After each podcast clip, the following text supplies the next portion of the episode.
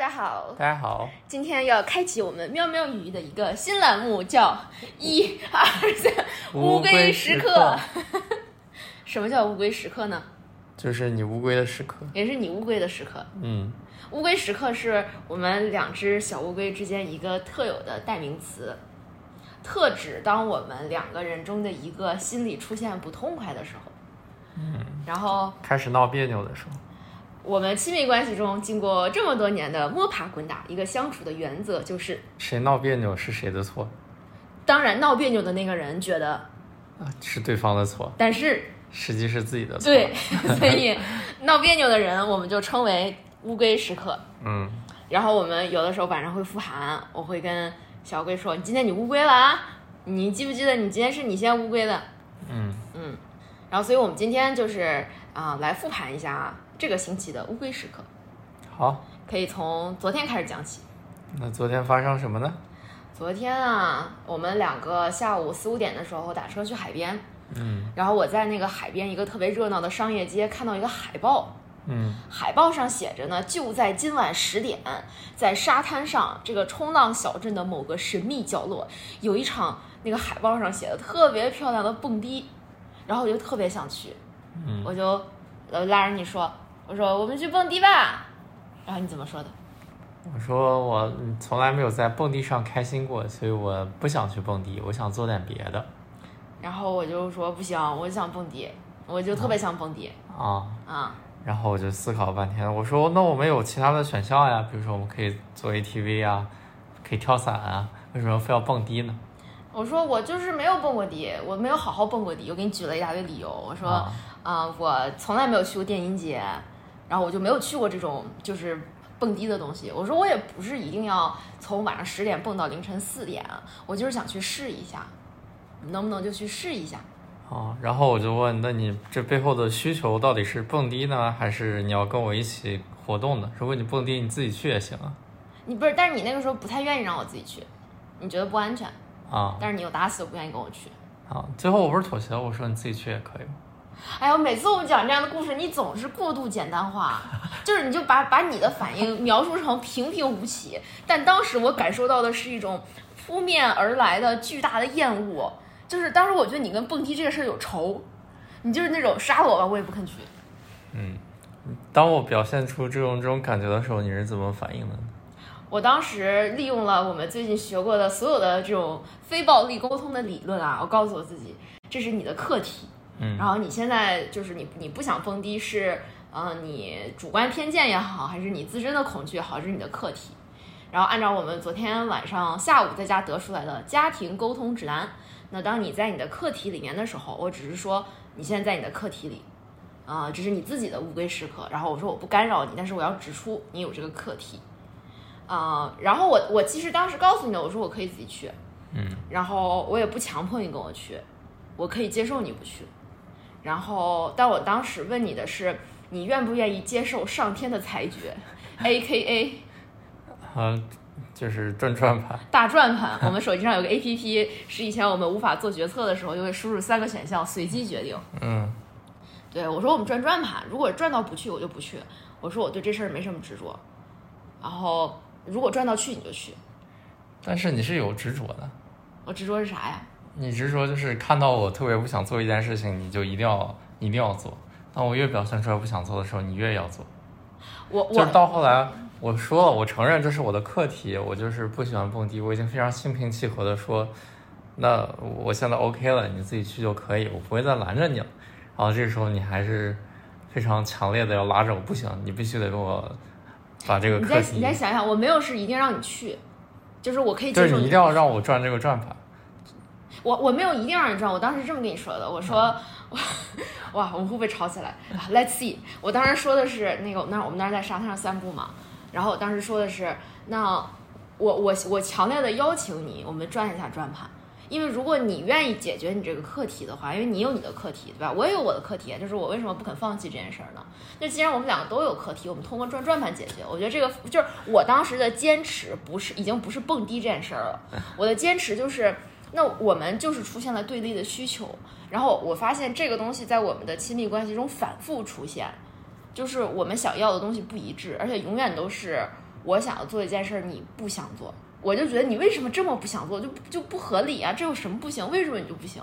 然后你的不想做会让我更加的想要把这件事儿完成。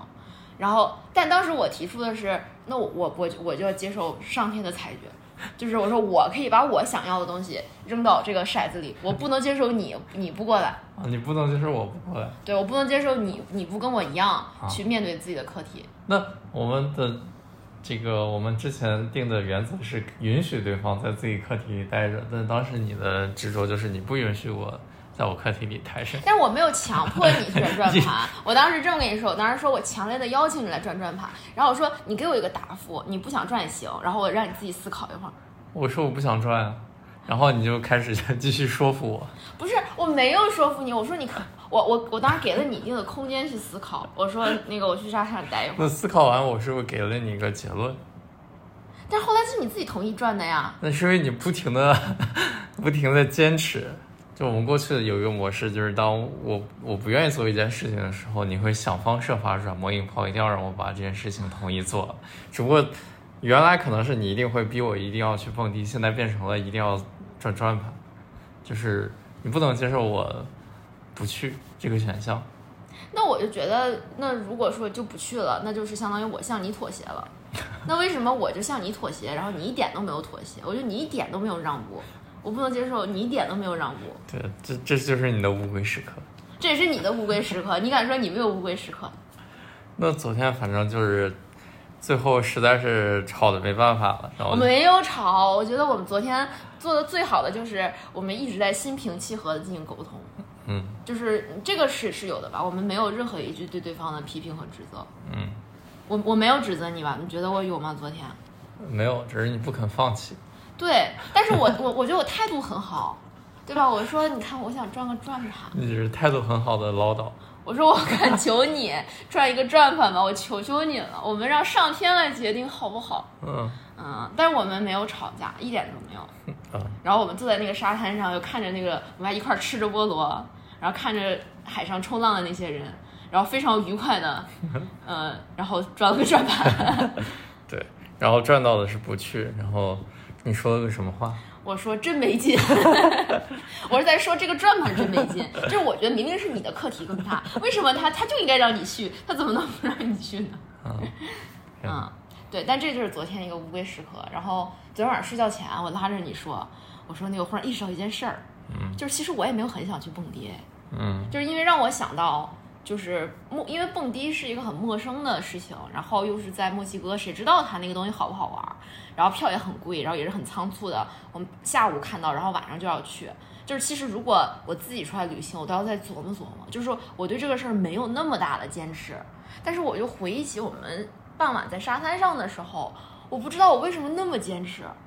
就是其实你当时有提出替代方案吗？你说我们去开 KTV，开去一局跳伞，也都是我过去一周跟你唠叨的想做的事情。嗯，然后你都没有，就当时你都觉得哎，就不就对这些活动没有什么兴趣。然后当时我觉得不能接受，我觉得做我不能接受 ATV 的跳伞，我就要去蹦迪。嗯，然后但你知道照完这么说，我后悔了，我想啥也没捞着，我还不如说就借坡下驴，说我还能捞个 ATV 开一开，现在啥也没有了。嗯，对，对。那那这个乌龟时刻，还有还有什么其他的乌龟时刻吗？不是不是，还还有啊，我们要把这个乌龟时刻聊透，因为刚才那个事情我发现的只是我本来没有那么想蹦迪，为什么我特别坚持的？啊然后我说我对我们亲密关系中模式的一个发掘，就是当你抗拒这个事情的时候，我会更加坚持。我的坚持是想要，我觉得是我们之间的一种权力争夺。对，有可能就是当我发现你特别坚持的时候，本来没那么不想去，我都不特别不想去了，然后我就出现了一种感觉被操控的感觉，然后我、嗯我可能最对抗的是这种被操控的感觉。因为昨天你记不记得我问过你这个问题？我就说，假如我们是跟阿菜和乐乐四个人在旅居，嗯然后我们在沙滩上看见这个东西，然后阿菜说，他说我想去蹦迪，然后他拉着我们说，我们大家一起去吧。然后我说，你还会那么讨厌去蹦迪吗？可能没有吧，啊，啊，因为你不好意思拒绝别人，对然后你就特别好意思拒绝我。我我可能对抗的就是我的乌龟时刻，就是识别出了这个呃，你你你说什么一定要干的这个 pattern，我就很本本能的在抵抗这个 pattern。不是公平起见啊，公平起见，就算阿菜说要去蹦迪，我可能本本质也会说不去，因为蹦迪真的很无聊。但是你不会有跟我在一起那么大的对抗，但是如果阿菜说不去了，你会那么强硬的说你一定得去吗？也不会，啊，嗯，那不一样的吗？肯定还是看大家。对啊，不是，我想说的是，其实你的抵抗，因为我不是一开始就特别坚持要去蹦迪的，我一开始拉着你说，哎，那个蹦迪怎么样？啊，对，就是就是你刚开始不是说蹦迪怎么样？你刚开始是就是在那个板上看到了三四个活动，然后你说现在我们我们来转转盘，一共三个活动，三选一，一定要去一个，对不对？大概是这么一个，就有个今天晚上的蹦迪，有个下周的蹦迪，还有个明天的瑜伽。然后现在我通知你，我们我们转转盘三选一，从其中挑一个。就是我倒是没有一定想要蹦迪，但是因为你特别特别讨厌蹦迪这个选项，我没有特别讨。当时你第一次说这个东西的时候，我说那我们继续往前看看，对吧？我没有一个非常直接的表态，我说前面可能会有其他的活动。然后过了五分钟之后，你说现在就得把这事儿定下来，拿出手，我们必须得去一个，不管哪个，必须必须去一个。然后我本能的会非常抵触这个东西。然后我再一次尝试，我说我再想想，再玩玩，我们不需要现在做决定啊，又不是一定要做的事情。然后当你当你脑中形成了这个事情没有干，一定要把它干了之后，然后就开始特别坚持的时候，那我就要蹦迪，对不对？嗯是这么一个过程。嗯，而且而且就是你想中间还有一步，就是我已经说了，那那我们可以明天去去瑜伽，就是明天可以去搞好多活动。我说你本来说四个选一个，我已经选了一个了，然后但是当你感感受到我不想学蹦迪的时候，那然后你就开始强烈的说那不行，我必须要蹦迪，对，我就发现你不管怎么说，你都在绕过这一个答案，对吧？我就有种我要跟你斗到底的感觉。对啊，就就，然后就我就在想，这为啥呢？就很没有必要呀。我都已经表达了我对这个活动没有什么兴趣，然后我也提出了其他 solution，然后我甚至说了我们可以再继续看看，然后呃 open to 其他的可能性。但是当你感受到我不想蹦迪的时候，你一定要拉着我，一定要蹦迪而且其实这么看来，你已经在妥协了，因为本来你也不想去那个瑜伽的，啊！然后你也不想学 ATV 的，你都说了，你说不要，我们要是不蹦迪，我们可以做做这些。我还问了你你的需求是什么？你最开始说的需求，你是想跟我有个新的体验，对不对？嗯那我说那有新的体验没问题啊，那我们去做 ATV 啊，嗯我去瑜伽呀、我明天去放生小乌龟啊，这些都可以啊。但是你听到我不想蹦迪的时候，你说那不行，嗯，我一定要蹦迪。那你觉得我实际的需求是什么？就是你的需求是控制我，嗯，就不能接受在这不能接受对我我嗯我做出你可能想做，但是我绝对不做的事情，你不允许这种情况出现。嗯，嗯，那我还想问问你啊，那就是，那你有任何可能就是在蹦迪这件事儿去妥协吗？就是我怎么说，或者是当时假如说别的人跟你说什么，我觉得昨天那种情况，我我想了半天，我实在是想不出来，除非你跟我大吵一架，然后我说那那我跟你去吧。嗯，那就是恐惧驱动的。对，那除此之外，我实在想不出来这个活动带给我的任何兴奋的点。那很多事情你做了也不是因为兴奋啊，就是比如说你跟他一堆人一堆人出去玩，大家都说去你就去了，去我不一定开心啊。那你不去你也不知道呀，但是你还是会去，说不定去了会开心。有不是你你人生中就没有过这个事情，你去之前你以为不好玩，但去了之后发现很好玩吗？但关键是这个事情特指蹦迪，就是去什么夜店跳舞这件事情，对我来说从来没好玩过。但是这个东西它不一定是去夜店跳舞，它是在 open 的，就是在沙滩上，它可能是很墨西哥的那种，就是很很有魔力的，然后在室外的那种那么一种东西，就是你都没有去过，你也不知道它是什么但我，去过类似的，那你你就那你就确定它没有任何一丁点的概率是好玩的吗？它有可能是好玩的嗯啊。那那你要说这么绝对的话，那我也没有办法百分之百绝对。但是对于我来说，那可能百分之九十的可能性都是不好玩。然后我宁愿把这个时间留在其他的事情，更可能让我开心的事情上那我就想问问你，啊。就是你这么抗拒这个事情，是不是你不肯臣服呢？不管你怎么去编，就是说你为什么可不想去，不用去，就这是不是你的乌龟时刻呢？就一定不去这个东西。嗯，我觉得有可能，但是问题是，就是是当我们出来这个东西的时候，你总用这个话术来来说我，嗯 就是你一定不想去，是不是你的问题呢？然后就弄的是越来越变成我不能说不，因为当我说不的时候，这就是我的课题，就是我不愿意臣服，就是我不愿意满足一个东西。但其实这个东西的背后是是你要达成的事情，一定要实现了这个东西。哎，我发现我们的课题，这叫课题缠绕。我们这、我们这两个东西，exactly 就是互相促进的。因为我觉得我现在能完全能感受到我心里的那个愤怒，就是在于你的倔强。就是我说你怎么就不肯改变？就是就是你说的一种控制欲达不到满足的结果。我真的是觉得你怎么就不听话？你怎么就不行？我一定就是，而且我觉得你没有理由在反抗这件事儿。我觉得你的反抗都是不成立的。我觉得就就不行。就是就是我的这个东西，就是可能比如说我在想啊，这个蹦迪这个事儿，假如我开始拿着手机买票，我发现我信用卡过期了，我可能非常轻松的就接受这件事情，就是根本就不是这件事情本身，确实是我对于你的控制欲。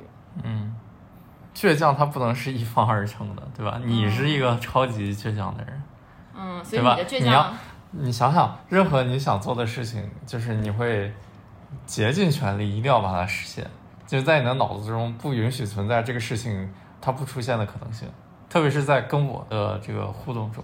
如果你觉得我们俩应该做一个事情，你会想方设法一定要让这个东西实现，对不对？嗯嗯即使最后就是我们实现了，就是前提就是我同意了，最后他没实现，你 OK。但是如果是我不同意的话，我阻阻挠你了这个东西实现，你会变得特别特别愤怒，然后会很坚持，就一定要说服我一定要做这个事情。嗯，我对抗的可能本质是这个东西。就是也不能说是蹦迪本身。嗯，你觉得有百分之多少你对抗的实际上是我呢？我觉得刚开始在你出现这个蹦迪要去和不去二选一之前，我我对抗的是蹦迪，我没有太对抗蹦迪本身，我就说我不想去，然后我说我可以做其他的事情。嗯当当你说了必须得去，然后二选一，然后转转盘的时候，我对抗的就是嗯你你的坚持的这个课题嗯嗯，好吧。啊。那那我们这个这是一个我们亲密关系中总是出现的模式，对不对？对啊，那我们能不能聊一聊怎么去解决它？就是怎么能找到更好的相处模式呢？我觉得昨天写下来这些话非常有用啊。你看啊，这个背景是这样的：昨天下午，我们小乌龟在看一个书，然后哎，你要不要解释一下你为什么那天昨天下午忽然让我们写这个东西？最近看老高视频，然后他推荐了一高，效能人士的七个习惯。对，嗯然后那个书里面第二章就写，啊、解决矛盾就是你应该有一个宪法之类的东西，就是一切问题的解决原则。嗯然后当我们双方都可以写下来共同承认的原则，就这些东西是我们都可以遵守的。那当我们有了矛盾之后，我们就有一颗东西可以可以依靠，然后就是我们都认同这个东西，嗯，然后就不会有就是有利于我们矛盾的解决。然后你就拉着我，你就说你想写一下我们的家庭价值宣言，就是我们两个人共同认可的一些标准，然后以后两个人出现矛盾的时候可以拿出来用。对，那我们我然后我们写了八个事情，嗯第一个第一个我们写下的是提醒但不评判对方的课题，允许对方在自己的课题里待着。嗯。那我们怎么运用这一条来看昨天的事情呢？就是昨天我们不是已经提到这个点了吗？嗯就是 当你指出来，啊、我一定不能去是我的课题的时候，你指出来之后，然后我可能也意识到，那一定不能去，有可能是我的课题，但我我愿意在我的课题里面待着。但是后来我没有强迫你来转转盘，因为当你转转盘，你后来还是转了，而且我觉得你转的时候，我反复给你确认你是自己愿意的吗？你你没有你没有任何情绪？但是在在我转转盘之前，你不愿意结束这个对话，嗯。就是你还是不停的，你想在这个转转盘之前，我是不是已经明确表达过，那这是我的课题，那我不愿意在这儿待着，但是你不愿意结束这个对话，嗯，你是非常坚持的说，那你不转转盘，这是不是又是你的一个课题了？就是你翻来覆去的在不停的纠结转转盘这个事情，对纠结转转盘这个事情，对，就是其实不管我表面上的言语是多么的柔软，但是你你是不肯放弃的，就是你知道我的态度是在坚持，就即使是我说我走开一会儿，我啊。们分，你自己想一想，然后你知道我的态度，就是因为假如我放弃了，我可能就说哎算了算了，你不去就不去了。对。我自己想想我去不去吧，就是可能很轻松的一个放弃了那个状态。嗯，嗯，然后你当时不停的说这是这是这是课题，那你你不不转转盘这就不行，就是一个 非常坚持的一个态度，对吧？嗯你不想结束这个对话，你也不允许我说不。嗯那我最后呢，我在想，那我们如果要解决这个事情的话，那我还得给更多的妥协。我说，那我们就转转盘，嗯，对吧？所以你觉得是我做的不好，也没有不好，这就是昨天就是就是我没有使这用是事实，就是这么发生。我没有我没有使用这个使用这个原则。就是至少第二个部分，嗯，你没有百分之百做到吧？嗯，啊，那你做到了吗？嗯、你想一想，那如果是按你觉得我昨天有指出你的课题吗？没有？啊，对，这是你的问题，你没有告诉我。对，就是我我我自己都没有意识到，就是我一定让你转转盘是我的课题。我当时觉得我是在不对，我昨天我们有聊过，我说了，这个中间是我们两个都不会了，然后一定要去的这个事情可能是你的课题，然后我至少说过两三次，就是你的课题，我我的课题是一定要去，啊但我的意思是说，我也有课题，你有课题，我们转转盘嘛。对啊，就是我我允许你在你课题，但是你一定要去，那你就去，我可以不干涉你一定要去的这个课题那你当。时应该告诉我，你一定要你一定要转转盘也是你的课题。那我说了，你还你不会放弃这个对话的，就是昨天我们这个对话从走到那儿到那儿已经已经持续了四五十分钟了，从四点多到那儿了，然后到坐坐下来一直聊并，且持续到现在。对，就是你不会放弃的。可是你，可是你就是当时没有指出我这个课题啊，就是你没有指出来，你怎么就是我你没有指出来，这是不是事实？啊，行，是对吧？你一定要转转盘也是你的对你没。有指出来，我们只说事实。他说我们的第一条是提醒，但是没说必须得指出，就是如就我当时已经指出来你一定要去是个课题了，然后你指出来我一定不去也是个课题了。那我们接下来是不是应该用其他原则去想想解决的方式？一边在泪流，一边紧抱我，小声地说多么爱我，只有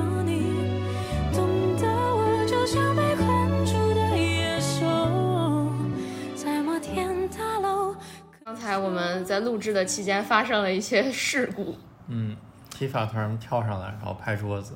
对，就是刚才我们暂停了，是因为 Tifa 忽然跳上来，一直要跟我们玩儿，然后我们玩了一会儿之后，有点录不下去了，因为我能察觉到自己有情绪，嗯，然后发生了什么？小贵开始抱头痛哭，嗷嗷大哭。嗷嗷大哭。他他说，我说我委屈，我觉得你一直在批评我，哦，对他觉得我一直在指责他，你一直在说是我的问啊，题。是你的问题。嗯，然后呢？然后我忽然就意识到，就是我是有一个很强的控制欲，就是对对你吧，对这个世界，对所有的事情都有非常非常强烈的控制欲。嗯然后我忽然意识到，昨天这个事情就是我对于你的控制欲，然后以及我们去年一年所有吵过的架，都是因为我试图控制你的人生方向，然后就想你找工作呀，然后做这个做那个呀，然后当你偏离我的控制的时候，我就会用各种方法，就是威胁的、撒泼的、情绪的各种说教的方法去改改变你。然后我察觉到了身体里面这个很强烈的能量，它是在我的肚子上一种非常紧的东西。嗯，然后我就趁着这个时候抓住机会，就问他，让他描述这个东西长什么样子，让他在眼前具象化，然后不停的描述它是什么。你自己说吧，它是什么？就是这是我们最近在跟那个朋友艾菲学 coaching 嘛，就是人生教练。这个其实是人生教练里面经常用到的一个技巧。嗯，就是你底层的恐惧，就是你身上感受到的这种抓着你的、让你很痛苦的能量，它是什么样子的？然后我其实很抗拒，因为我感觉到你进入了那种 coaching 模式，然后我不太想把自己暴露给你，嗯，然后但是你很坚持，对啊，你就是阻挠了很多次，但是我非常非常坚持。对，你还搂，你还抱着我，你就一直问，一直问，对你说它是什么？它是什么？对啊，你自己说吧，它是什么？然后你问了我好多好好多遍，我我当时就眼前出现了一张嘴，红色的血盆大口，然后有牙，然后有舌头，就是张着嘴。然后就是要吞噬一切，对，然后这个嘴就是不断的在要，在要所有的就觉得很，饥饿，什么都要，要控制。要控制它，就是说我要吃掉所有的东西，我要吃掉你，我要吃掉这个地球，我要吃掉整个宇宙。嗯，然后我说的时候，真的就边说边哭。然后你问我为什么哭，我也不知道。嗯，就是我感觉我头一次看到了我身体里面这么强的不安全感和这么强的控制。对，然后我刚开始还问了一下，让你尝试想想反向反方向的东西，但是你说什么也看不到。然后我说这个东西它它会停止吗？就是它一直是吃的这个状态嘛？你当时特别笃定的说，它就一直是这样，它永远都不会停下来，它就一直要吃。然后后来我们就改了，我说那它要吃什么就喂给它。但我我想说，就是我们自己 coaching 别人的时候，就发现，就是当你在进行自我探索和自我觉察的时候，你体会到自己总是存在的一个模式，然后这个模式，嗯，背后可能有一个控制你的能量。那其实解脱的方法应该是去找它相反的那个能量，但是这个东西你得通过，嗯，你不能直接去问它相反的是什么，因为相反是一个，呃，头脑上的、理性上的东西。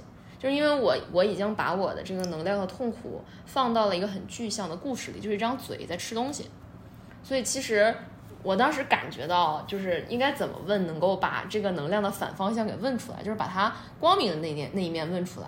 就是我想起了艾菲在 coach 我的时候，他或者说我在看艾菲在 coach 别人的时候，他就问：如果你得到了呢？就他想要什么你给他，他得到了，他什么都得到了，会什么样子？嗯嗯。对，然后我就不停的问他要吃什么，就不停让你说他要吃什么，然后他你说一个东西，你就喂给他。嗯，然后我我吃了好多呀，我说我吃了人，嗯我吃了天空，我吃了云，我吃了小鸟，我吃了乌龟，然后吃到最后发现整个宇宙就是虚空的，什么都没有，就是已经只有空了，只有他自己在那儿，还是张着嘴。嗯，嗯，然后你发生了一个转变，转变是什么呢？然后我说那那都空了怎么办呢？就是没有什么，我说他就开始吐吧，嗯然后他就吐，吐了一个蓝天，嗯然后吐了一个草坪，然后吐了小鸟，吐了城堡，然后吐了一个地球，嗯，然后我发现它就变成了太阳。是啊，对，我现在感受不到那种感觉了，但是在刚才你一步一步很坚持的引导我，嗯，去把它说出来的时候，就当我发现它变成太阳的时候，我又开始爆哭，就真的感觉到了，嗯，哦，原来它是个太阳，就是而且它变成太阳之后，所有的问题就解决了。嗯就是它，因为之前在你问我的时候，我发现这个嘴它想要什么呢？它想要稳定，它为什么要吃这些东西？它想要稳定，它想要掌控，它想要平和。然后我发现，当他把所有东西都吃掉之后，他开始吐，然后他变成了一个太阳，他特别的稳定，他每天就是朝九晚五的上班，在发光，然后他一直在提供能量。然后他很平和，然后他可以掌控，就是他有这个能力去掌控，但是他不会去掌控任何事情，他只是在天上挂着，然后在看着这个世界。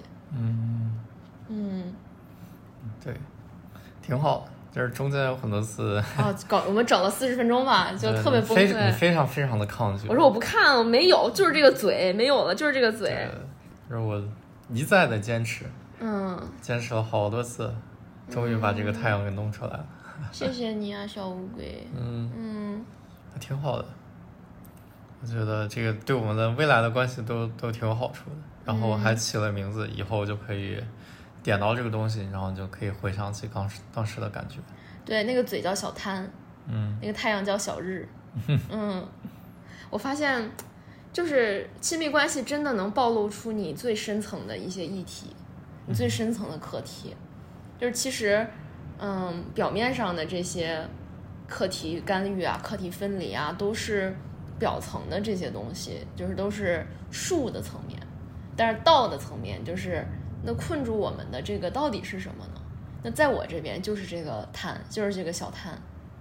就是小贪，我发现小贪真的是可以说是我人生大部分痛苦的来源。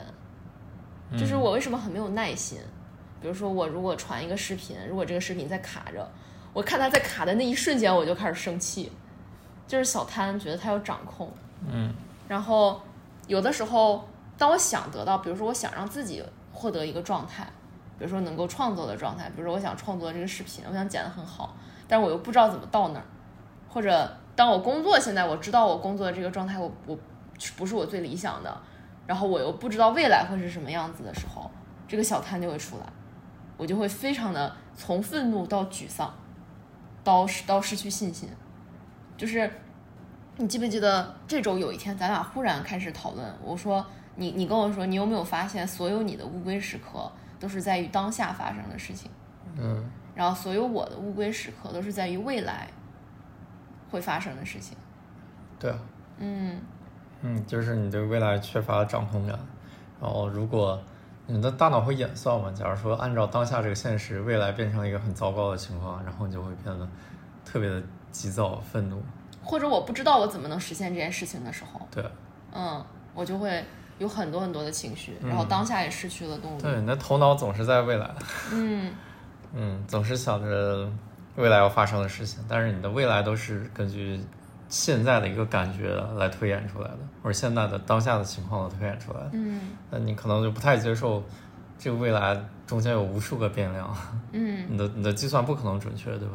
嗯但是你会因为这些未来的想象的这些结局来来给带给当下很多情绪。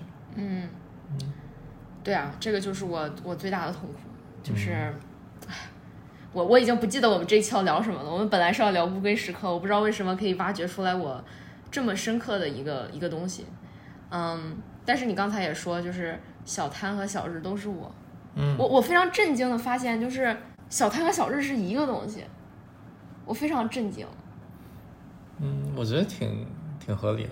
就是这个拼命吃的东西，也是一个拼命给的东西。嗯哼，就是他们能量都很大呀。嗯你可以吞噬一切，但是你也可以用同样的力量去创造一切。嗯嗯，你创造的力量，本质上如果你用不好的话，也可以可以把一切都吞掉。嗯，哇，好悬啊！我感觉我身上连接着一些非常 非常巨大的这种能量。但你看到了，你就可以控制了，或者说你可以嗯有这个、有意识。就不会让它跑出来去毁掉一切的。对啊，嗯，我好想看看你呀、我好想看看你是什么呀？你这个、你这个最核心的东西是什么呢？我也不知道啊。嗯，那下次只能你崩溃的时候，我来 coach 你了。好不知道你给不给我这个机会，让我打开你的心门。嗯，好，嗯，那这都是聊了我的乌龟时刻。那我也乌龟了。那这个星期你的乌龟时刻呢？我想我最乌龟的时刻就是，就有一天出去玩嘛，嗯。然后就是上周日啊，去的是 Playa Coral 这重要吧？啊，然后就在沙滩上走，然后走着走着，就是突然感觉到脚底有个巨大的疼痛，就有一个不知道是水里的什么什么东西，然后就把我脚给扎特别疼，我感觉我这辈子都没怎么经历过这种等级的疼痛，就是疼痛就八到九吧。嗯然后那个疼痛完了之后，我就感觉世界一瞬间都变了。嗯 在在这之前，就是世界是阳光沙滩，然后呢挺开心的。那从那之后，就是我开始全身的感知系统都吊了起来，我觉得这个世界特别的危险。嗯然后呢，我觉得我特别特别的难受。嗯然后当时脚就肿了嘛，然后然后我就觉得我全身都都有那个灼烧的感觉。嗯然后嗯太阳就很大，然后，然后这个沙地很危险，然后有很多，嗯，有很多蚂蚁啊，什么虫子啊什么的，然后我就感觉我特别没有安全感，特别想离开这个地方。然后你还被蚂蚁咬了。对，然后我就两年前就找个地方坐，然后坐下来之后发现就是有蚂蚁爬上我的手，然后开始咬我，我觉得真太惨了。对啊，然后就觉得更不好。嗯。然后后来我就自己写东西，然后总结，然后发现我特别容易被这种小的事情，呃，导致就是一个感觉，一个糟糕的感觉，然后导致我对整个世界的认知，就那一段时间就是全是特别负面的，嗯。就看什么都不对，看什么都觉得有可能会伤害到我，嗯，嗯，就是一个特别感性，呃，当下吧，当下的那种感觉会把你驱动到一个特别轴的那种，在自己的负面的世界里嗯，沉沦的状态。对吧？嗯。但但相反的，就是如果出现一个好的感觉，好的感觉没有办法把我点燃成我一个特别嗨的状态，嗯，就是我一个很糟糕的东西会会让我进入很糟糕的状态，那好东西不会让我进入很好的状态。对，不会，对，就是你你你有一个很大的护城河，嗯就是你这个护城河，你像是你你，我觉得你整个人像有一个城墙，这个城墙有非常大的反弹能力。然后如果有什么东西撞上这个城墙，你能啪的一下给它弹回去。但是也是因为这个城墙的存在，没有什么东西可以，我从来没有，几乎很少见过你因为这个场地的这种东西一下子特别开心。嗯，对，有，但是极少极就少。很少。嗯就我觉得我嗯就是不知道为什么这个感受，就是促使我看很多事情都是习惯性的先看可能潜在的风险，嗯然后哪里可能会出错，哪里可能会不对。嗯，然后当我开始有这种信念的时候，又开始会去寻找可能出现不对的这个证据，然后就整个人就很容易进入一个非常负面、非常这个 intense 怎么说？非常激烈的激烈的情感，啊非常难受的就情感。大概这种这种状态。那你这周还有其他的时候它出来了吗？嗯，没有，嗯，啊没有这么难过的时候但有些小小的瞬间可能是跟这个东西有关。呃，对，但没有没有这么夸张。我觉得就是当时那个疼痛实在是太疼了，嗯然后疼痛一下激起我所有的防卫状态。嗯但是平时就是有一些，我会在一些很很小的不对劲的事情，比如说提发跳到床上来，然后床上有很多狗毛、沙子什么的，嗯然后每天我就会就拨沙子啊，把这沙子弄到就是下面去。但是你好像从来就就不完全不介意这种事情，得过且过，对睁一只眼闭一只眼。对，就是类似这种事情嘛，会、嗯会影响我的状态。那那那我们这周去沙滩，我自己骑马那天发生了什么呢？骑马那天发生了什么？其实那那个当下，就是每次带狗去沙滩，我就觉得还挺紧张的，因为我觉得如果把狗放开的话，狗到处乱跑，我就没有办法控制它会做什么事情。但是提法经常在沙滩上处于一个非常亢奋的状态，嗯就是乱乱找别人啊，然后就往海里面冲啊，然后去跟其他的狗打架呀，对啊。他在其他地方不会做这样的事儿，但是他在沙滩上有做这样的事儿。嗯然后那天你去骑马了，我然后我自己坐在那儿，然后提娃爬在我旁边，嗯然后我就当时就觉得我我是不是有点太紧了？就是把它放开了，它就算到处去跑又能怎么样呢？嗯就是出现了，然后后来我发现，这再往后的信念就是，我觉得如果出现更糟糕的情况，我害怕自己没有能力去处理这件事情，所以我本能性的就是希望这些事情都不发生。嗯然后呢，可能就是这个简单的信念或者故事就可以解释我我的好多行为。它这个故事叫什么？给它起个标题的话，这个就是不相信自己，害怕控制，不是害害怕，失控或者害怕失控，害怕自己无，就是你的信念是我无法控制。也不是我无法控制，嗯我的信念是我会做事情去避免糟糕的情况发生。嗯，这是你的行为，那信念是什么？信念那就是我不相信自己能控制，你不相信自己能控制。嗯，嗯，他好像跟我的信念是正好相反的哎，我觉得某种程度上是相似的吧。为什么呢？哦，不对，你看，我我非常确定我的底层信念，我现在就可以告诉你，嗯，我能，我可以，我应该，我要控制一切。哦，就是我我那个嘴为什么能吞噬一切，就是是因为我相信我可以掌控好所有的事情。就是这个东西的反面是我相信我可以处理任何事情，所以当我发现这个事情居然不在我的掌控范围内，居然我处理不了，居然我没有办法把它未来的每一步都推演出来，我会有愤怒。但这也是为什么我对很多就是生活中发生意外的事情，我觉得想试就试试，小狗要跑要让它跑。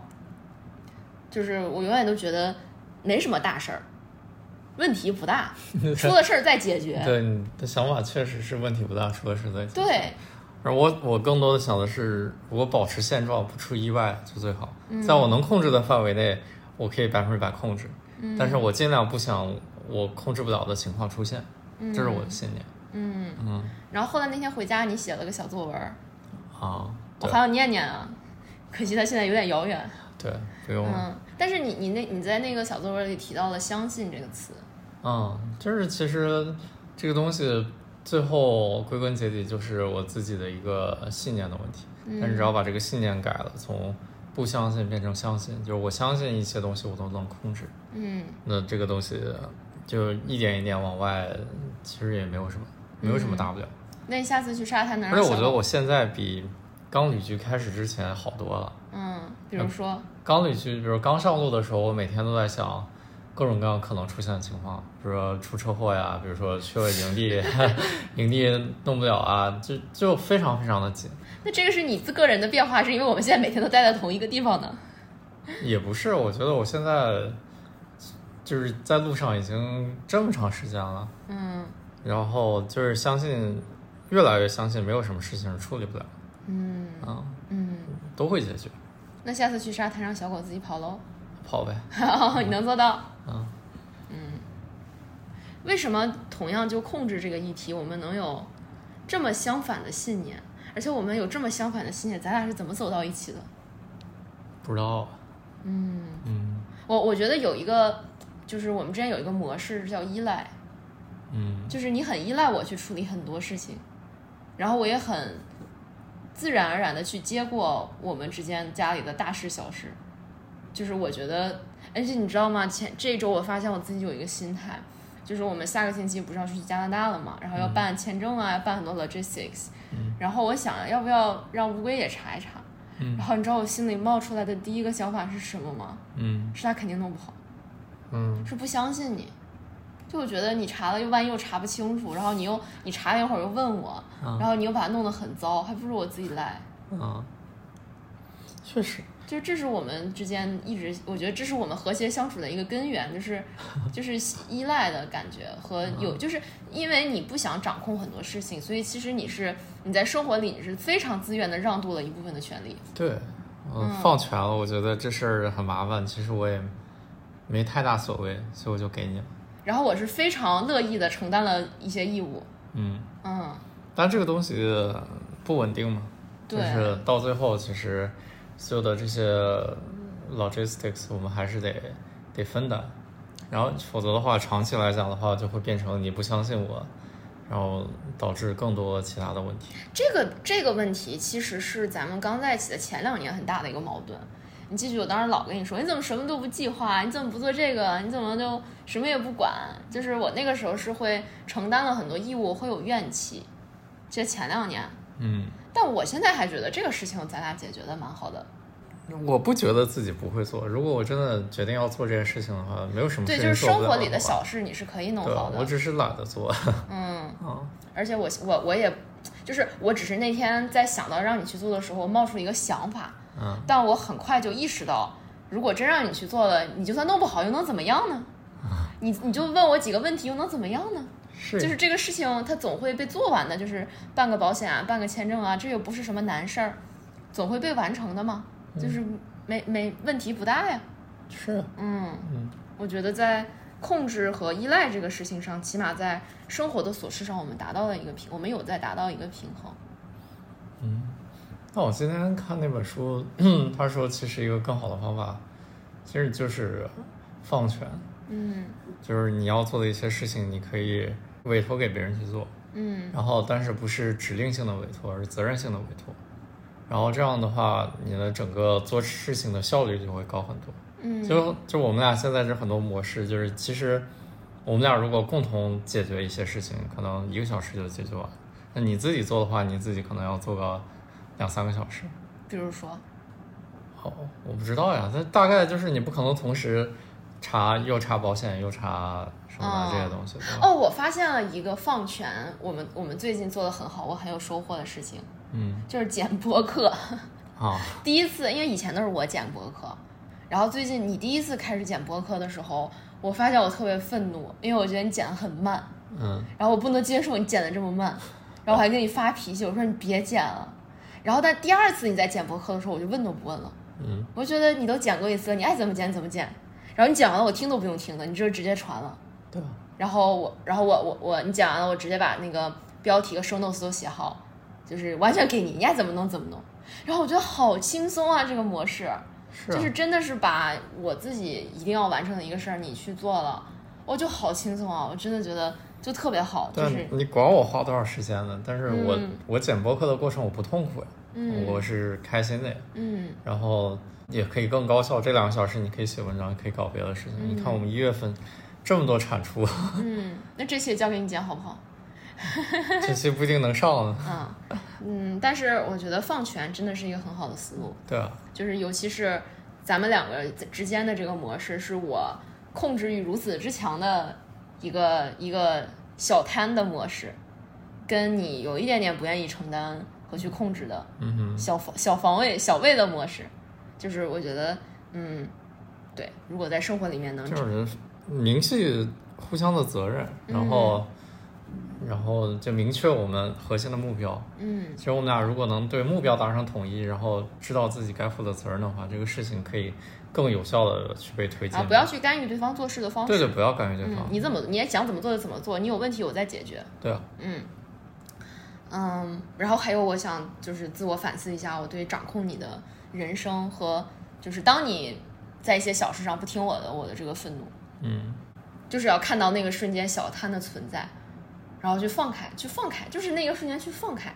就觉得那小龟不去又怎么样呢？小龟降着又怎么样呢？就问题不大呀，你想降就降呗，我我不用去管啊，就是这事情跟我没有关系啊，你不是你不是一切都要听我的呀，嗯你就是会你不想去就不想去呗，多大点事儿啊，就是那种放开的感觉。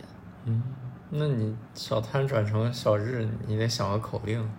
怎么是小探转小日？对啊，嗯你自己想一个，然后每次出现这种情况我就提醒自己对你自己把这咒语念出来哎呀，我这叫那叫放手吧，啊那。叫 let go。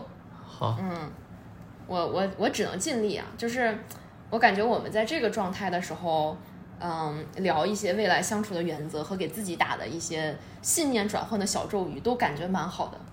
但是真的等到矛盾发生的时候，还是会再陷进去。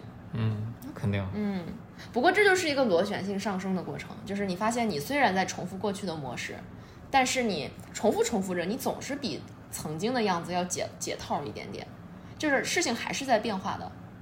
嗯嗯，我也觉得多聊聊，聊开了就好。嗯嗯，然后最后我想我想把我们的家庭宣言再过一遍，再次重申一下对彼此的承诺。好，嗯，然后刚才我们聊的第一条是提醒但不评判对方的课题，允许对方在课题里待着。嗯然后这里我必须要向小乌龟郑重的道歉，就是昨天，嗯，我确实不允，就是我没有真正的允许你不去这件事情，我没有真正的放弃。然后不管我表面上装的多么的无所谓，或者说，哎，你自己你自己想想，我其实就没有放弃。然后我觉得两个人之间这种东西真的好敏感，就是你也知道我没有放弃，所以，所以我必须要做的更好一点，就是允许你在你的课题里待着。嗯，嗯，好。然后第二条你说吧。第二条是认真回应对方爱的需求。嗯，嗯，这是什么意思呢？当看到呃，主要是你，你嗯你有一些对我的需求的时候，我有时候的反应实在是有点呃过于冷漠。嗯嗯，我应该认真回应，然后不能敷衍。嗯。嗯，然后要看到你的需求，然后给予你这个你所需要的东西。嗯。嗯。这个是我们在一起的前几年我很委屈的一个点，嗯。就是我觉得你不会付出爱，你不爱我。嗯。然后我经常会，因为我特别擅长以及喜欢索取，就会跟你说，我说小乌龟，我们去做这个，小乌龟我想抱抱。然后你，我就能感觉到你，你每次回应的时候，你的心就不在那儿，你就你就说啊，喜欢你，喜欢你，嗯。嗯，但是就是你不会去主动的去给出更多的，或者说给出我真的需要的那种爱的感觉。嗯，嗯，好，好，这个是我们的第二条承诺。嗯。第三个承诺是针对我的，永远不要用批判和指责的方式去沟通。嗯。嗯，这个可能我做的还没有特别好吧，就是我刚才听我们今天录的前二十分钟，我可能还是有很多批判和指责的语气在里面。嗯。当然你也有，啊，我也有，我也有。嗯，嗯，对对，这个慢慢来吧。就批判和指责，真的我就是嗯潜意识里面就就会就会说出来，这很对难。解决，而且解决不了任何问题。对，就是当你批判对方，你任何你只要有一点点觉得对方这样做不对的时候，你们的关系一定是在往一个向下螺旋发展的，嗯，百分之一百。对，批判的前提就是我是绝对对的，嗯你是肯定是错的。然后我的目的是批判，目的是让你看清楚你自己的错，嗯来跟我认错，这根本就不是解决问题的态度。嗯，批判和指责真的就是就会让对方感受到很难受的一个东西。嗯，然后在他接收到这种难受、这种恐惧的时候，他不可能有任何爱的回应。如果有的话，那是他自身的修为。但是基本情况下，这种就是批判和指责的方式，只会让边关系越来越糟糕。嗯嗯。第四条是你的，啊，就是有需求时应该立刻让对方知道，然后要使用积极的语言。嗯。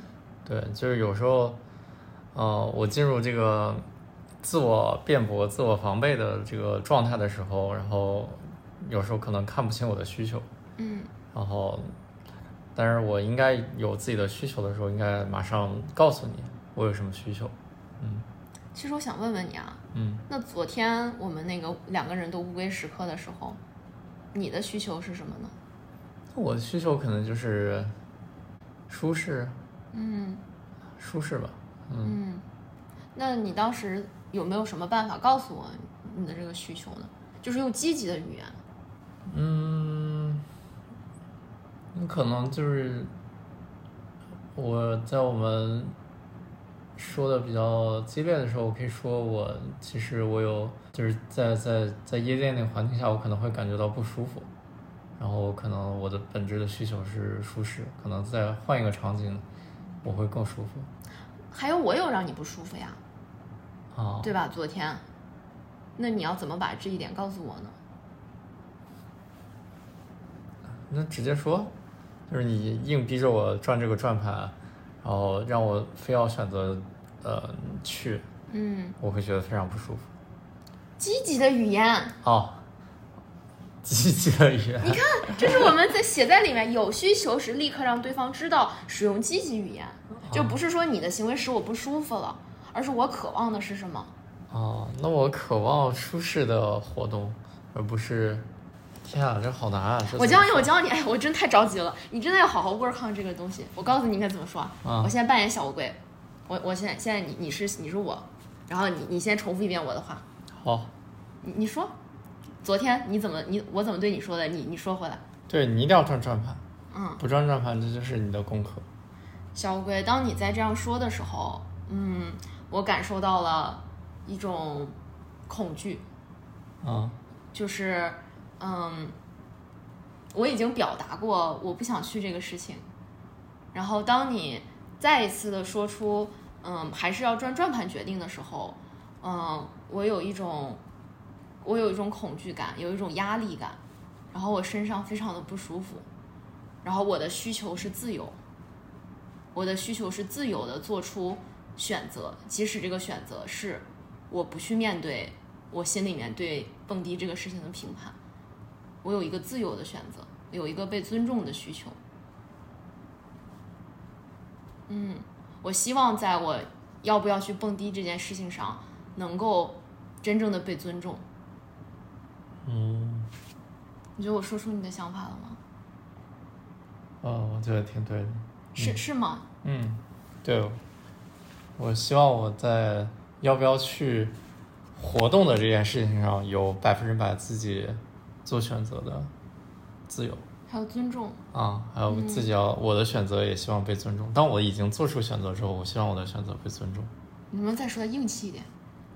就是在未来的活动中，当我面临这样的抉择的时候，我希望我自己的有百分之百选择的自由，而且我的当我做出选择之后，我希望我的选择被被你尊重。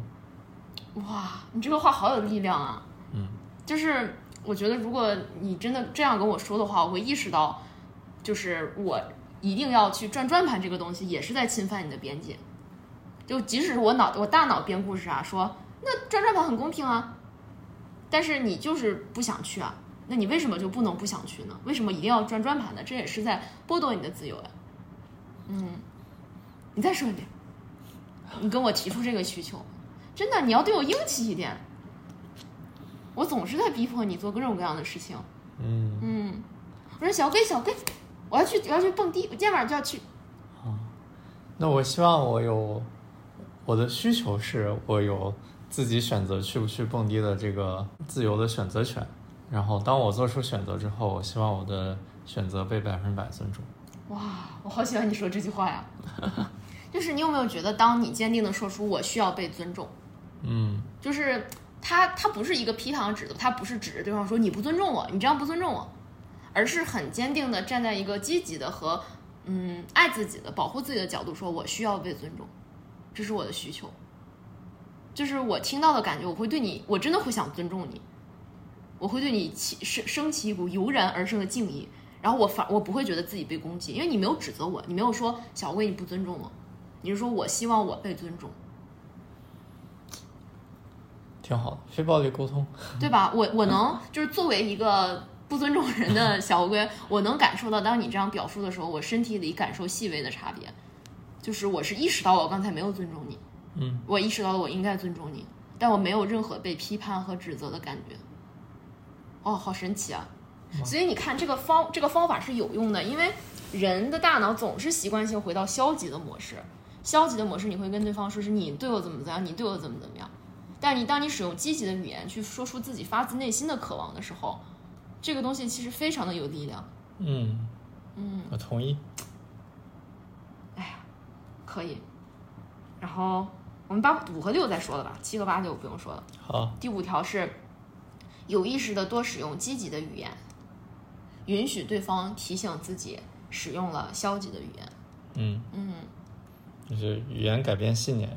对，当你用了太多的消极语言的话，你的信念也会变得越来越消极。嗯，就是当你总是说我不想，我不做，我害怕，但那你说你当你说蹦迪这件事情，你说我不想去蹦迪，这个是消极语言吗？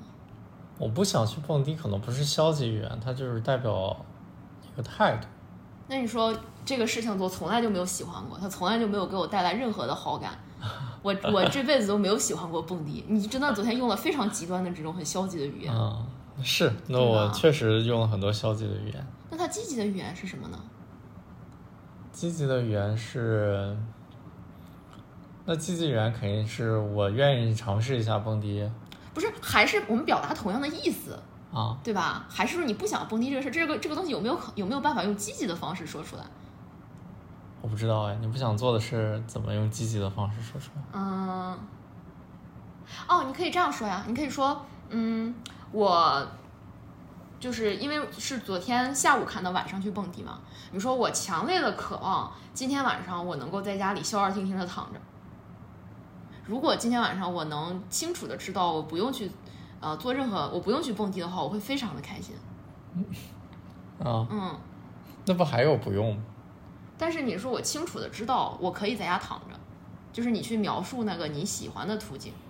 嗯，对，就是因为当你你用特别笃定的语气说我就不想要，我就不想要这个事儿，就是这个是一个消极语言。那积极语言可能是我更想要什么。对，可以直接说我想做什么。对啊，我想今天晚上在家躺着，嗯我觉得我想今天晚上在家舒舒服服的吹着空调，吃个东西，晚上回去看看书，写写写写写文章。我渴望这样的生活，嗯，嗯，然后我这是我的选择，我坚定的选择今天晚上过这样的生活，那这本质上这还是要明确表达自己的需求。用积极的方式，嗯，对，明确表达自己的需求。我渴望我我我今天晚上有这样的生活，以及我渴望这样的生活被尊重。突然想起来，就是当我们俩不在一起的时候，我会特别清晰的知道我晚上要做什么。嗯，但是就是什么叫我们俩我们俩什么时候不在一起？就是比如说之前在纽约，然后嗯你假如说我们晚上下班就是已经说好你晚上要干嘛干嘛，我自己要干嘛干嘛的时候，我会特别的知道，比如说我下班我去什么地方吃饭，然后我要坐几点地铁到家之后我要做什么事情，我会特别特别明确。那那啥意思？跟我在一起你就不明确吗跟你在一起好，我好像就放弃了去思考这些事情，我不知道为什么。？Really？嗯，真的吗？真的，我发现你有一种就是跟我在一起，你你经常陷入一种不知道自己在干嘛的摆烂状态。有可能就是我把这个很多的责任和义务推给你之后，然后我自己要做什么，这部分权利我也顺便就让渡出去了。就是当我不想去处理那些麻烦的事情的时候，我可能也让渡了一些我自己想做的事情的这部分的思考。但如果是我自己一个人，或者说我想要做什么的话，没没有你的干预的话，我完全要为我负责的话，我我接下来做什么我特别清晰，我今天要吃什么，我要买什么菜，我做什么东西特别清晰我。发现就是咱俩在旅居的时候啊，你对我们每天要做的事情没有任何的想法，对你，对你自己要做的事情也几乎没有任何想法吧？嗯，嗯，就是就比如说我们去过这么多地方，那你每天想去哪儿？你想干嘛？对吧？确实是我都有一个想干的，但你也可以提出你想干什么。我经常会问你，我现在经常会问你，我会让你选。我说今天周末我们去干什么？然后你会选一个，我说好，那去放生小乌龟。但是你很少主动提出说下周我们去哪里吧，今天我们去哪里吧。嗯行，等等换到下个地方，我可以考虑考虑。哦，考虑考虑。而且就就我们，对我们旅居这么多，你不可能全是新的城市，你不想去，你没有你想去的地方，对啊，没有你想探索的地方。当然有啊，肯定有那。为什么真的所有东西都是我在安排？真的，就是尤其是这个月，对吧？所有东西都是我我定的。嗯，嗯，而且这个其实是我之前指责你的一个点，就是你怎么这么不主动？我感觉你对我们的生活没有任何的渴望。嗯，你看好矛盾。就我一方面其实潜意识在控制你，另一方面我也希望你更加自主一点，嗯，能够看到你更自主的一面。聊太深了，是，真的是我们两个人格层面的纠缠。那挺好的。嗯，嗯，那我我真的我发自内心的用积极的语言，希望你再大一点。就是当你像刚刚那样坚定的说出我需要被尊重的时候，我我真的我我心里很舒服，就是我感觉到很坚定的这个东西。然后我我更希望我做梦都想看到你坚定的跟我说你想去玩什么。嗯，好。有的时候可能是太快了，嗯就我的计划可能就是，呃，周五我计划周六周日，嗯，但是你的计划是月初，我计划这整个月每天没有那么夸张，现在没有那么夸张，我也是提前一两天的。啊？是吗？嗯，我们来这之前，这个 Airbnb 的 tour 全都订好了。那没有，都是来的事儿再订的，嗯。而且而且每周都是下计划下周末去哪儿啊什么的，嗯然后周中我都没有计划了，周中我都是随缘的，周中我会经常告诉你去哪儿去的，会吗？会啊。你说会就会吧，那以后你多告诉点儿啊。好，最后一条，最后一条是当需求不一致时，心平气和的讨论折中方案。嗯，嗯我觉得我们昨天有在践行，嗯，对我我感觉按照以前的模式，当你说不想去蹦迪的时候，可能就嚷嚷上了，我可能习惯性的就就是一大堆话就开始说你。说哎，你怎么都不想去呢？你就是在编故事，你就是你自己的课题，都是你对他的评判，你自己的问题。嗯嗯，但是昨天我就在想，那怎我们怎么解决这个事情？就是我也不想让，我们怎么解决？然后，所以我的脑我的脑袋我的脑袋就整个被固定到转转盘这件事情上。我觉得转转盘是解决问题，嗯我觉得转完就拉倒了。对，我觉得这是折中方案。嗯当然我是今天才意识到，原来转转盘也是在对你的一种逼迫。嗯，但是好歹对吧？折中方案这个这条原则还是好使的，没吵起来。对，嗯，挺好的。嗯行，那这样了，我们吃饭去了，嗯，拜拜或。许